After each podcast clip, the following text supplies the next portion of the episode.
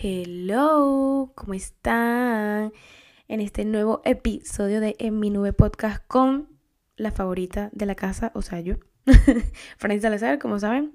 Siempre hablamos un poquito al principio, hablamos de cómo ha ido la semana, les cuento un poquito de mi vida y luego empezamos con el episodio.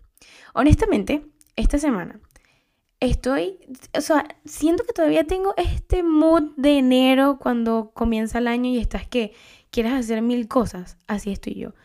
Tengo en Good Notes como 500 calendarios. Tengo un calendario que es el horario de la universidad. Tengo un calendario de contenido al mes que hago para todas las redes sociales, honestamente. Tengo otro calendario donde tengo todas las ideas del podcast.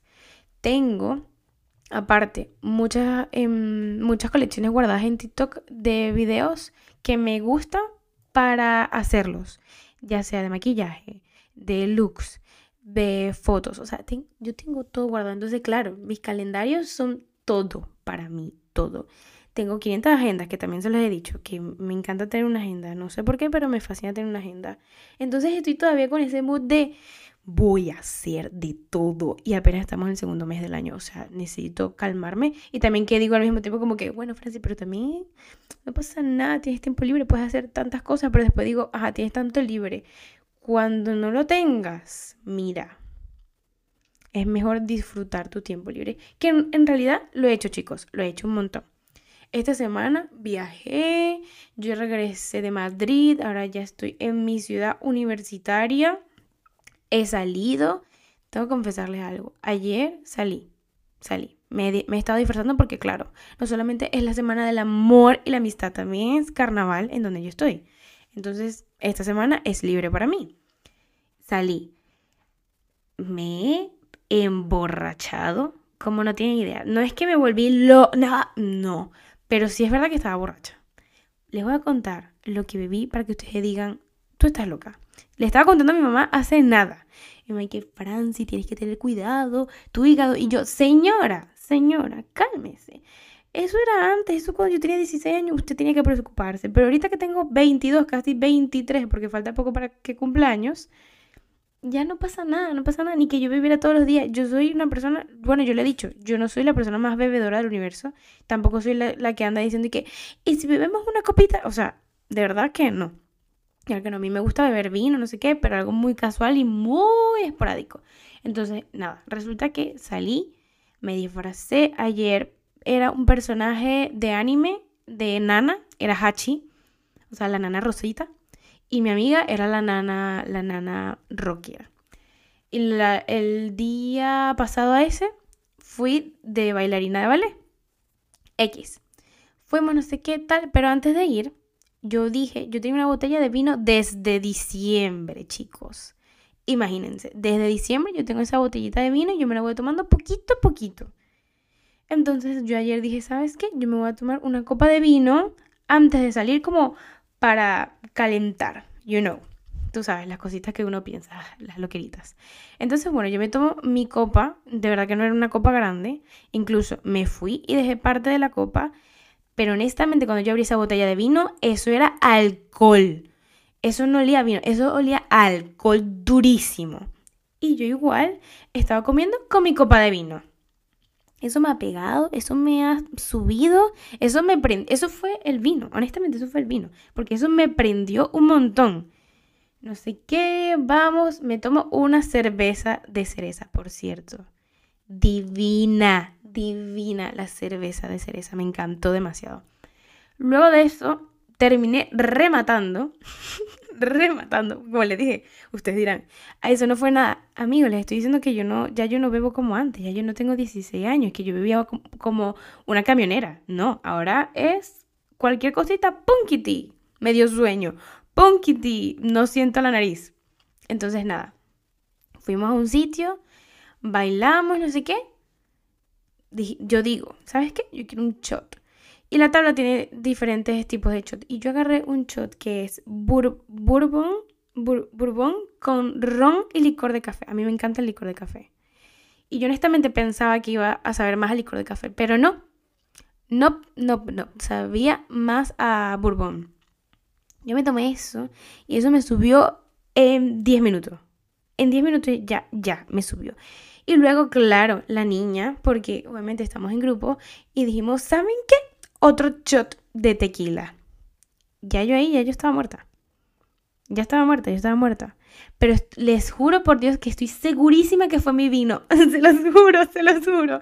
Entonces, nada, pasé mi 14, 14 de, iba a ser diciembre, 14 de, de febrero saliendo, la pasé bien, me disfracé. Por cierto, también me hice un, un autorregalo del 14 de febrero, me compré una taza en Tiger.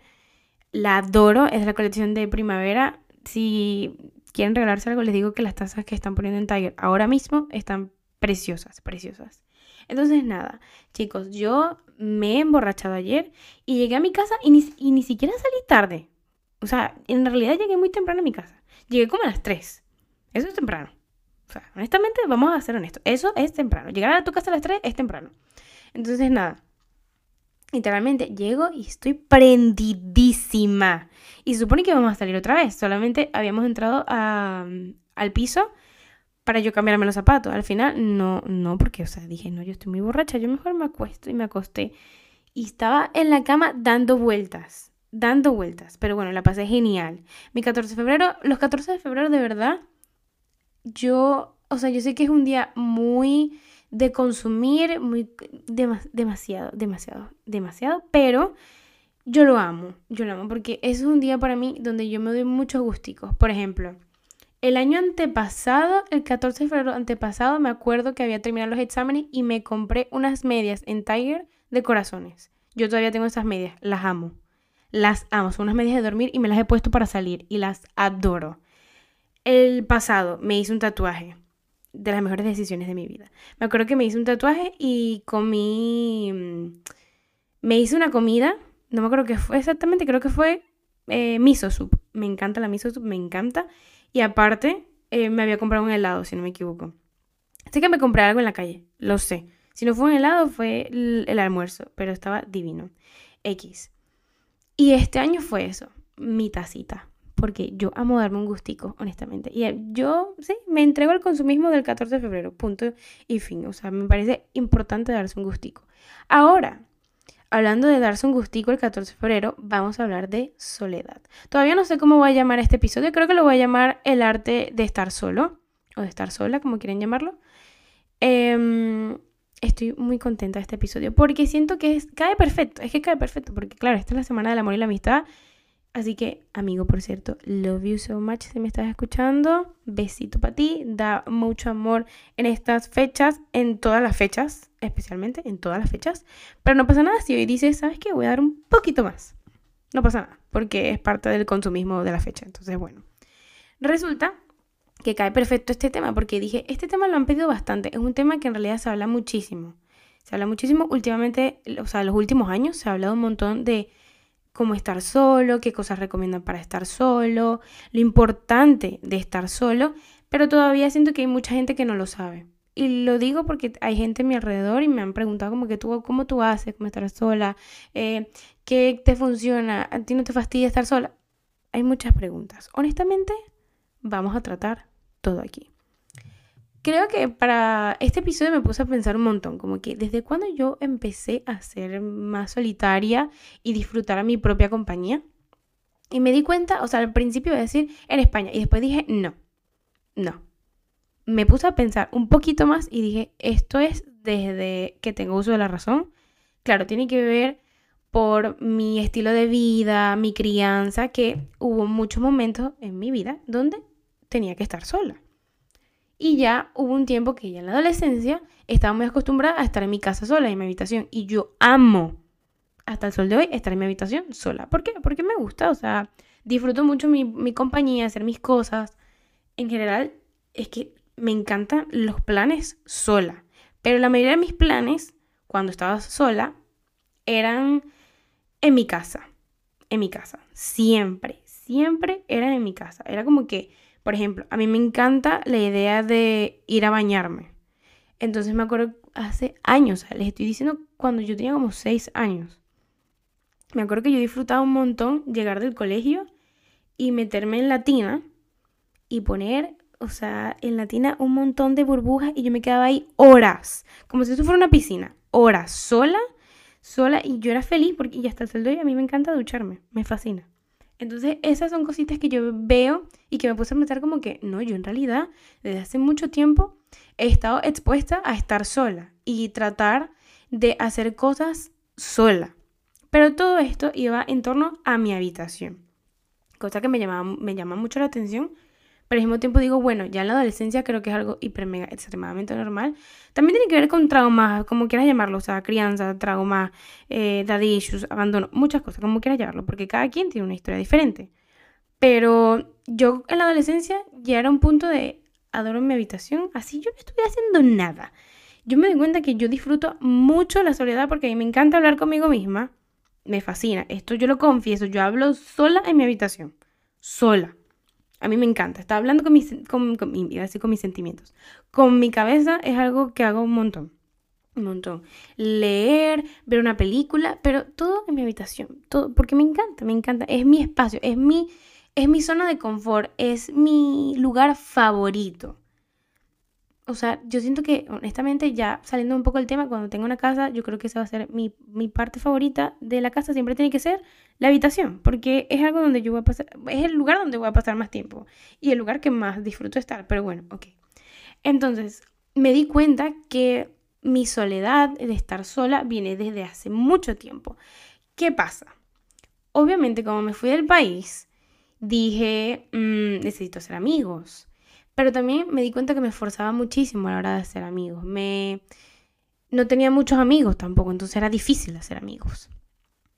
Pero me di cuenta que hubo un momento en que me cerré un montón a todo y dije, ¿sabes qué? Yo necesito aprender a estar sola. También es que yo estaba pasando una ruptura amorosa y claro, cuando uno está en una ruptura amorosa, uno va teniendo su etapa de duelo y una de las etapas es tratar de hacer planes contigo misma.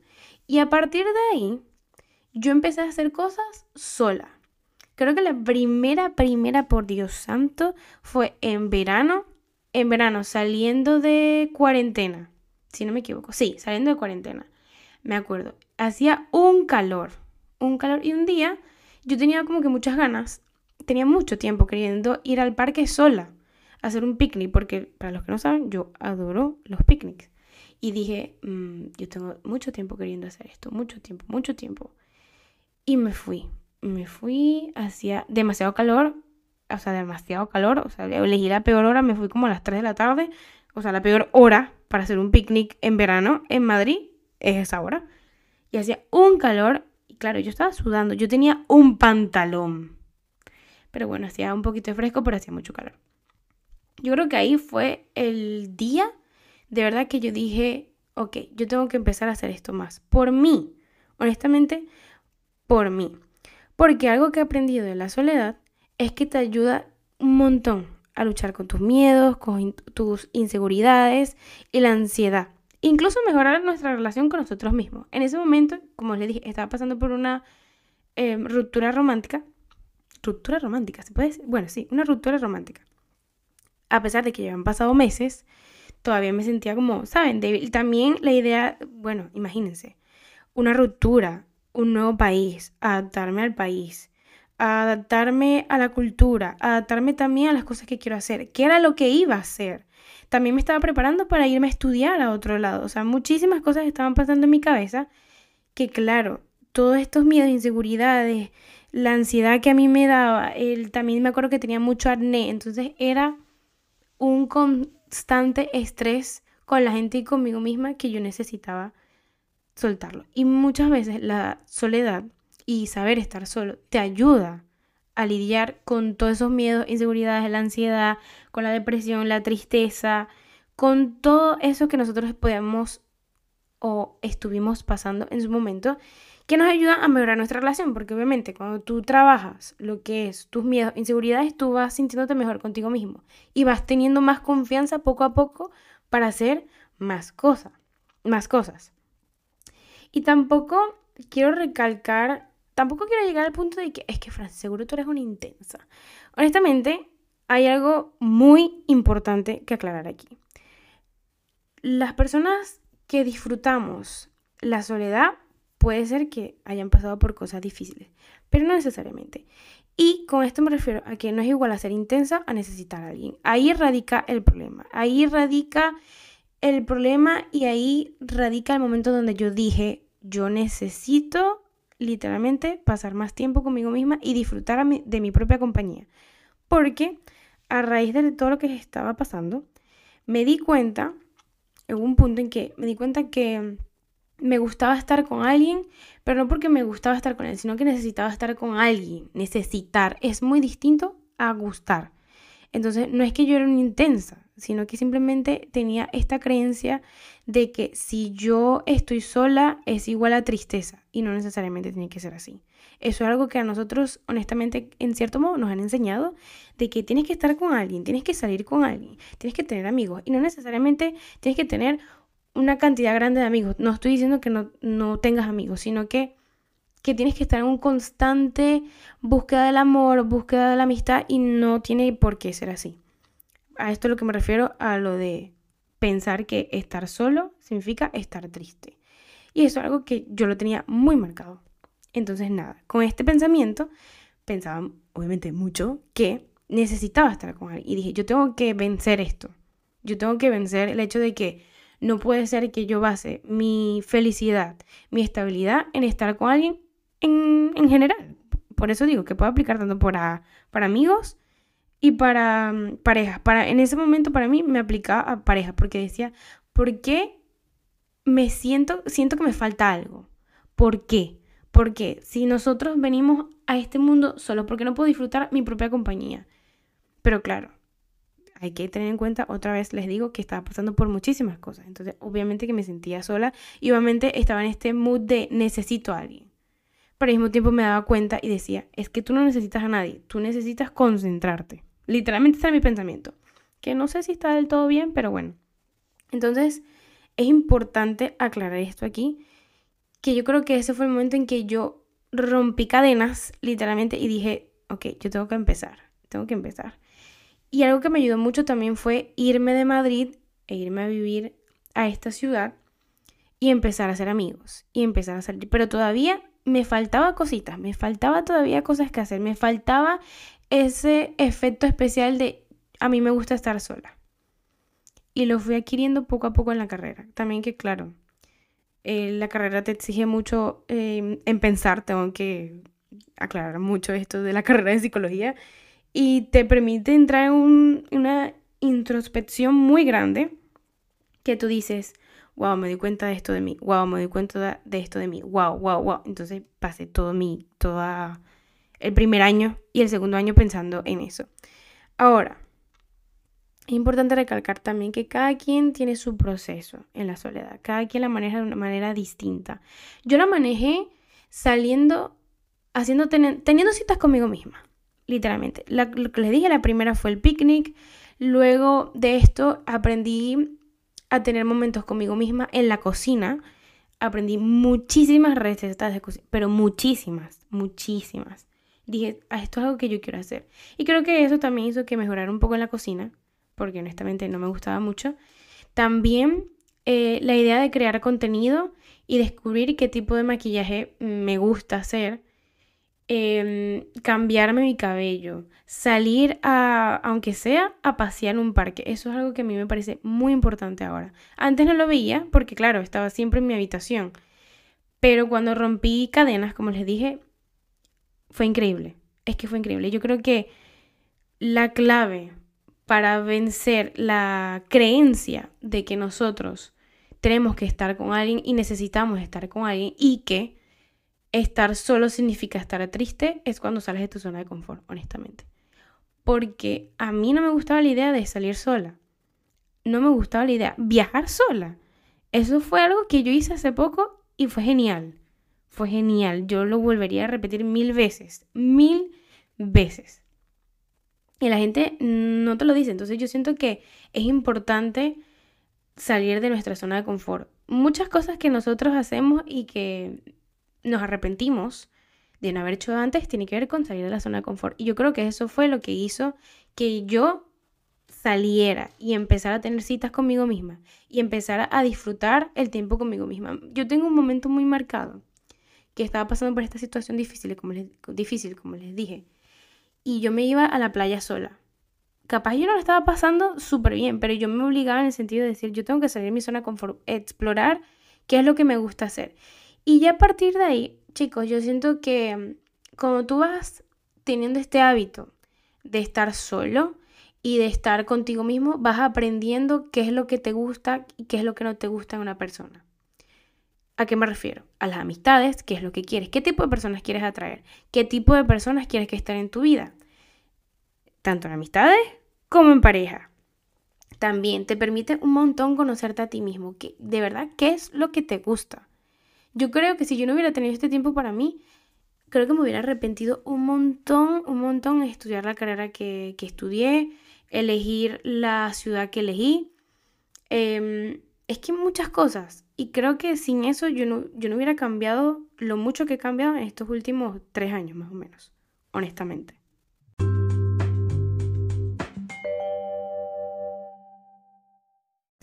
Ya tuvimos nuestro pequeño break. Necesitaba un break, honestamente. Entonces, lo que les decía, yo creo que nosotros tenemos que salir de nuestra zona de confort para romper este pensamiento, para romper la necesidad de estar con alguien, porque créeme que no la necesitas. Créeme que no la necesitas. Ahora, ¿qué pasa cuando nosotros necesitamos y estamos con este pensamiento de que sí, honestamente necesitamos a alguien que, vengo y repito, no lo necesitas? Es que empiezas a buscar a gente, no quiero decir que gente tóxica, porque no necesariamente tiene que ser tóxica y no necesariamente es culpa de esas personas. Nosotros también dejamos entrar un poco a la gente, pero creo que empezamos a buscar personas que pueden ser bien para nosotros, pero no queremos a estas personas.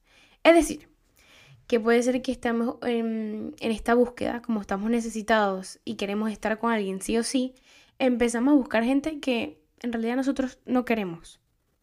Por ejemplo, puede ser que tú quieras la atención de alguien, la compañía de alguien, pero no necesariamente quieres estar con esa persona realmente.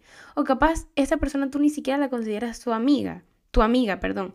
O capaz esa persona a ti ni siquiera te gusta en una relación, pero tú estás con estas personas y puede ser que a ti tú esta persona no te guste y tú estás ahí porque te da miedo no estar con alguien y no sabes estar solo.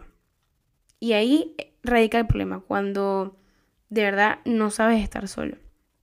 Y dices, necesito buscar amigos, necesito buscar amigos, necesito buscar pareja, pareja. Si no tengo una pareja, me siento sola, me siento sola. Y como dije, algo, bueno, no lo dije, pero también tenemos esta creencia, gracias a esto, tenemos esta creencia de que si nosotros no conseguimos pareja, no vamos a estar bien. Y no necesariamente tiene que ser así. En realidad, no necesariamente no. Es que no es así. Y tampoco esta idea de, para yo estar con alguien, primero tengo que saber estar sola. Honestamente, hay mucha verdad en eso. Es que puede ser que diga una bomba, pero bueno, hay mucha verdad en eso. Porque sí es verdad que, como dije, es importante saber lo que quieres y muchas veces saber lo que quieres se descubre estando sola. Pero muchas veces tú puedes estar acompañado de alguien, por ejemplo, un amigo, y estar sanando tu proceso de dejar de necesitar a alguien.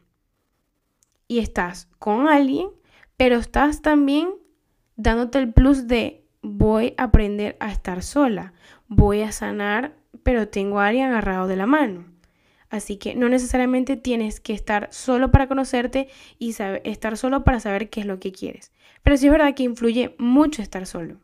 Mucho estar solo. En las cosas que te gustan, en las que no te gustan, en lo que quieres en tu vida, en lo que no quieres. Eso influye un montón el disfrute contigo mismo.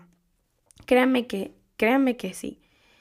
Ahora, lo importante, lo importante, como dije, de todo esto es darte cuenta Primero darte cuenta que mm, estás necesitando a alguien. Estás necesitando a alguien, no sabes estar solo. Y a partir de aquí, porque nosotros nos quedamos, la mayoría de la gente que mm, no sale de este bucle es porque se queda en el pensamiento de que hay algo que está mal. Lo reconozco, pero no hace nada. Y ahí es cuando tenemos que salir de nuestra zona de confort y decir, ok, ¿qué voy a hacer para cambiar esto que pienso de mí? ¿Qué voy a hacer para cambiar esto que no me gusta de mí? Porque a mí me pasó así. Yo decía, a mí no me gusta la idea de que yo no pueda, por ejemplo, ir a cenar sola. No me gusta esa idea. No me gusta la idea de que yo tenga que pensar si voy a hacer un viaje es que tiene que ser con alguien y no necesariamente. No necesariamente. Y yo creo que cuando empiezas a hacer este tipo de cosas, te das cuenta que la vida, honestamente, te va sonriendo un poco más porque dices, puedo hacer las cosas estando con alguien y sola. Y si a la hora de la chiquita, ponte que esté pasando una situación difícil y no tengas amigos o no tengas una pareja, no te va a pegar tan duro porque tú sabes qué es lo que a ti te hace feliz y qué es lo que a ti te gusta hacer. Y la compañía contigo mismo va a ser más ligera, mucho más ligera, créanme que sí. Eso también pasa en el duelo, o sea, nosotros estamos en un momento bastante sensible, bastante eh, emotivo y poco a poco vamos agarrando fuerza poco a poco vamos agarrando fuerza de la situación y vamos diciendo, ok, estoy sola, pero puedo hacer estas actividades, estoy con estos amigos, también tengo tiempo para mí, puedo hacer algo para mí sin la necesidad de estar con alguien más. Y ya para ir cerrando un poco el tema, em, creo que algo muy importante, no se trata de la gente que esté ahí con nosotros en esos momentos, sino lo que nosotros hacemos en ese tiempo. Eso es lo que realmente cura eh, cuando terminas con alguien, cuando terminas una relación con alguien en general, cuando terminas una amistad, cuando estás pasando una situación difícil. Lo importante es lo que haces en ese momento difícil. Y así yo creo que es que yo superé el tema de la soledad en el sentido de disfrutar mi compañía. Mi compañía, solamente mi compañía cuando yo me di cuenta de esto y decidí hacer algo al respecto. Y puede ser que para ti sea un proceso distinto. El mío fue así. Puede ser que el tuyo sea eh, decir, bueno, ¿saben qué? Yo voy a comenzar por algo más grande. Voy a empezar a viajar solo. El mío fue primero un picnic, como les dije. Luego de los picnics, hacer recetas conmigo misma sin que nadie me interrumpiera. Luego de eso, salir a pasar a la calle. Y así, poco a poco. Y honestamente, luego de eso yo me di cuenta, de verdad, o sea, no, es que no les estoy mintiendo que después de eso yo me di cuenta de lo mucho que disfruto mi compañía, que me encanta, que me encanta hacer planes, me encanta ir a comer helado sola, me encanta, por ejemplo, lo que les digo, ayer fui a comprarme mi taza del 14 de febrero, sí, yo tengo novio, pero ¿qué importa? O sea, yo me quiero dar un detalle a mí, yo no estoy esperando que venga alguien que me lo haga y la necesidad de estar con alguien, que alguien me dé lo que yo quiero que me den, no, yo lo puedo hacer por mí, porque nosotros podemos darnos el amor que nosotros merecemos. And that's it. Y para, para finalizar bien, bien, bien, eh, anoté, a mí me encanta guardar frases, honestamente. A mí me encanta, como les dije, yo tengo miles de cosas guardadas en mi teléfono. Y una de las cosas que tengo guardadas es una frase de Carl Jung que dice, quien mira hacia afuera sueña, pero quien mira hacia adentro despierta. Y esto me parece tan cierto, porque de verdad que cuando tú te das cuenta de lo que tú tienes por dentro y de lo que tú quieres en tu vida, tú vas haciendo de este sueño una realidad y vas despertando. Y te, te vas dando cuenta de las cosas maravillosas que te ofrece la vida o de las cosas maravillosas que puedes tener en tu vida. Y así sucesivamente. Y así sucesivamente. Y hay que pensar así, chicos, hay que pensar. Entonces, este episodio, tú se lo puedes dedicar a esa persona que está sola. Dile, mira, escucha esto. Amiga, te amo muchísimo. Escucha esto. Toma. Te paso el link. Tinky tinking. y bueno, nada, ese es el episodio de hoy. Muy emotivo. Me encanta hablar de estas cosas. Me fascina. Y como les dije, eh, bueno, no sé si lo dije, pero que mientras estaba grabando este episodio al principio dije, ¡Ah! se me ocurrió la idea de otro episodio. Genial. Y pues nada. Eh, bye.